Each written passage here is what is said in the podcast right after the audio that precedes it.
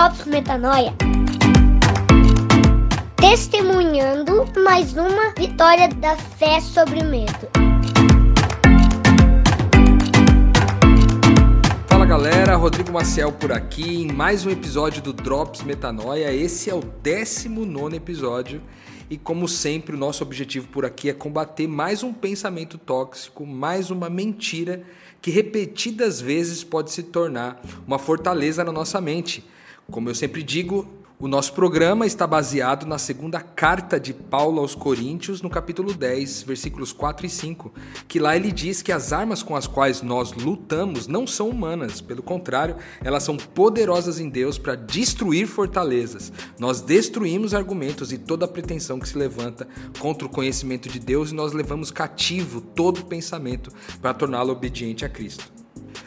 O pensamento tóxico de hoje é: eu choro demais entre outros pensamentos, como eu sou chorona, eu sou emocionada, eu sou dramático, eu choro por tudo, eu não paro de chorar. Eu desenhei esse episódio exclusivamente para você que sofre com isso daí, que tá lá no meio da galera e de repente começa uma crise de choro.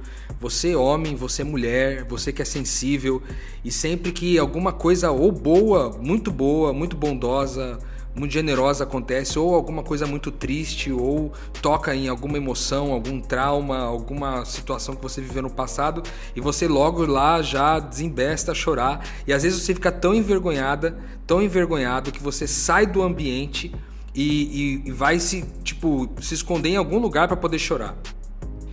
Eu choro demais. Será? Você se lembra que eu cito por aqui sempre um texto de Provérbios 23:7 que diz que da mesma forma que a gente imagina na nossa alma, assim o é. Ou seja, aquilo que a gente pensa, aquilo que a gente imagina se transforma em realidade. Então eu quero trazer para você hoje uma visão do reino de Deus a respeito das lágrimas, a respeito do choro, que pode ressignificar esse pensamento tóxico que você tem nutrido há tanto tempo por aí. No livro de Salmos, a gente vê relatos de pessoas que choraram muito. Por exemplo, ali no Salmos 42, 3, diz que as minhas lágrimas têm se tornado o meu alimento dia e noite, pois as pessoas me perguntam o tempo todo onde está o seu Deus. Você já chorou por causa dessa pergunta? Em outra ocasião, ali no Salmo 6, de 6 a 7, tem uma descrição até um pouco mais profunda, na minha opinião, que diz assim: Eu estou exausto de tanto gemer, de tanto chorar, eu inundo à noite a minha cama de lágrimas, encharco meu leito, os meus olhos se consomem de tristeza, fraquejam por causa de todos os meus adversários. Você já chorou desse jeito? De molhar a cama? De molhar ali o seu leito, o lugar onde você dorme, de tanto que você chorou? E todos os drops que eu vou trazer para você hoje aqui, eles estão baseados no fato de, de acordo com a visão do reino de Deus, chorar é um privilégio. Por exemplo, Jesus ali em Mateus, no capítulo 5, versículo 4, diz que felizes são aqueles que choram, porque esses serão consolados. E eu quero começar com esse drops. Ele é incrível, porque apenas é consolado aquele que chora. Se você de fato chora muito, se você derrama lágrimas demais, significa também que você receberá consolo demais. O consolador virá visitar você com mais frequência, porque aquele que chora é visitado pelo consolador. Então, para você que não chora, fica aí uma dica para receber com mais frequência a visita do Consolador. Chora mais um pouquinho, coloca seus sentimentos para fora, coloca suas emoções para fora, porque de fato ele vem te visitar. Uma outra circunstância onde as lágrimas são um privilégio está baseada ali no livro de Salmos, no capítulo 126, versículos 5 e 6, que diz que aqueles que semeiam com lágrimas, com cantos de alegria colherão. Aquele que sai chorando enquanto lança a semente, voltará com cantos de alegria, trazendo seus feixes. Esse Drops aqui fala sobre a preciosidade de você semear alguma coisa no sofrimento, às vezes para semear alguma coisa, para começar um projeto novo, para iniciar um novo plano, um novo sonho, para iniciar uma nova missão, para começar um novo trabalho, o sofrimento que isso causa traz aos seus olhos lágrimas, choro. Mas aqui há uma promessa para nós, dizendo que aquele que semeia com lágrimas vai colher com cantos de alegria. Talvez isso tenha alguma relação com aquilo que Jesus falou sobre felizes são aqueles que choram porque serão consolados. Se você recebe o consolo do Espírito Santo, recebe algo que ao final vai produzir no seu coração cantos de alegria Outros salmos confirmam essa transformação do choro em alegria, como por exemplo Salmos 30, 11, que diz assim: Mudaste o meu pranto em dança, a minha veste de lamento em veste de alegria. Olha que coisa incrível.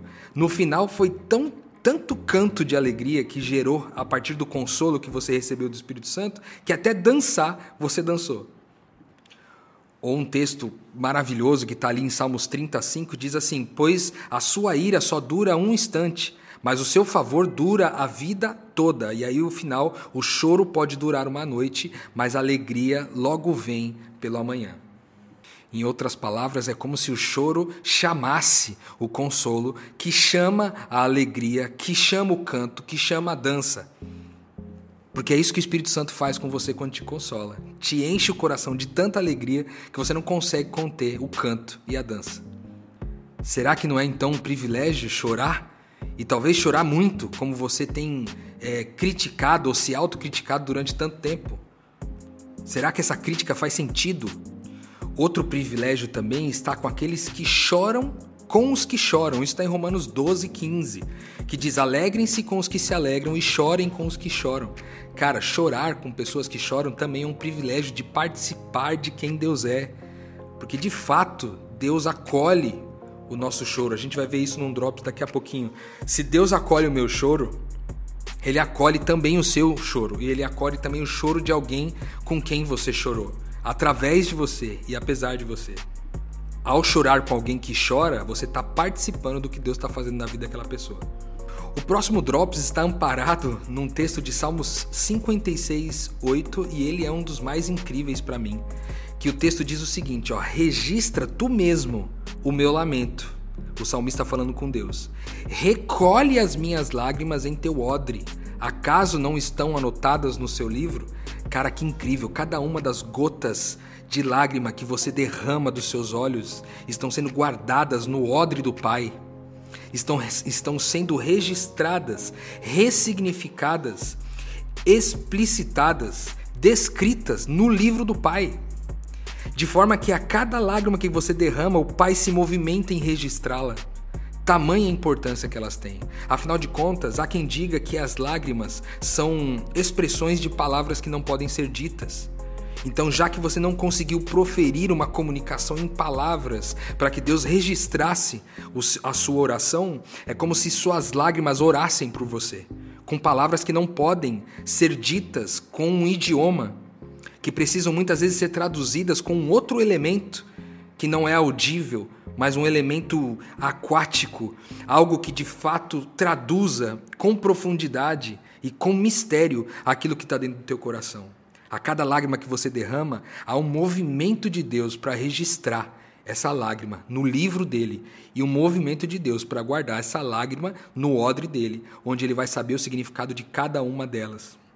Isso traz um outro drops que é basicamente sobre a promessa que Deus nos faz em Apocalipse 21:4, que ele diz que Deus enxugará dos nossos olhos toda lágrima e não haverá mais morte, nem tristeza, nem choro, nem dor, pois a antiga ordem já passou. Aqui em Apocalipse está falando sobre o final de todas as coisas, né? O final desse período, dessa era onde Jesus vai voltar e vai encerrar de uma vez por todas todo o choro que foi causado por dor, por tristeza e por lamento.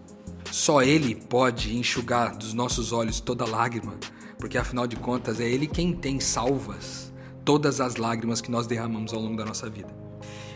Por último, o último e tão incrível quanto Drops, que traz para nós essa noção de privilégio de chorar e não um peso por ser chorão, é que Jesus chorou. A gente sempre fala aqui que Jesus é a nossa identidade, você é um pequeno Cristo. Jesus chorou e quando você chora, você também participa de algo que Jesus fez. Jesus chorou ao ver o seu amigo morto e ver aquele sofrimento, todo aquele lamento das pessoas que queriam ver aquele cara de volta. E Jesus chorou, se emocionou junto, e as lágrimas dele também foram guardadas no mesmo odre, onde são guardadas os, as tuas lágrimas. O rapper Mano Brown identificou isso e registrou em sua música chamada Jesus Chorou a seguinte poesia: O que é o que é, clara e salgada, cabe em um olho e pesa uma tonelada. Tem sabor de mar, Pode ser discreta, inquilina da dor, morada predileta, na calada da noite ela vem, refém da vingança, irmã do desespero e rival da esperança pode ser causada por vermes imundanas e o espinho da flor, cruel que você ama. Amante do drama, vem pra minha cama por querer, sem me perguntar, me fez sofrer, e eu que me julguei forte, eu que me senti, serei um fraco quando outras delas vir. Se o barato é louco e o processo é lento, no momento, deixa eu caminhar contra o vento. Do que adianta eu ser durão e o coração ser vulnerável? O vento não, ele é suave, mas é frio e implacável, é quente. Borrou a letra triste do poeta. Só correu no rosto pardo do profeta, verme sai da reta, a lágrima de um homem vai cair. Esse é seu B.O. pra eternidade. Diz que homem não chora? Tá bom, falou. Não vai para grupo irmão, aí. Jesus chorou.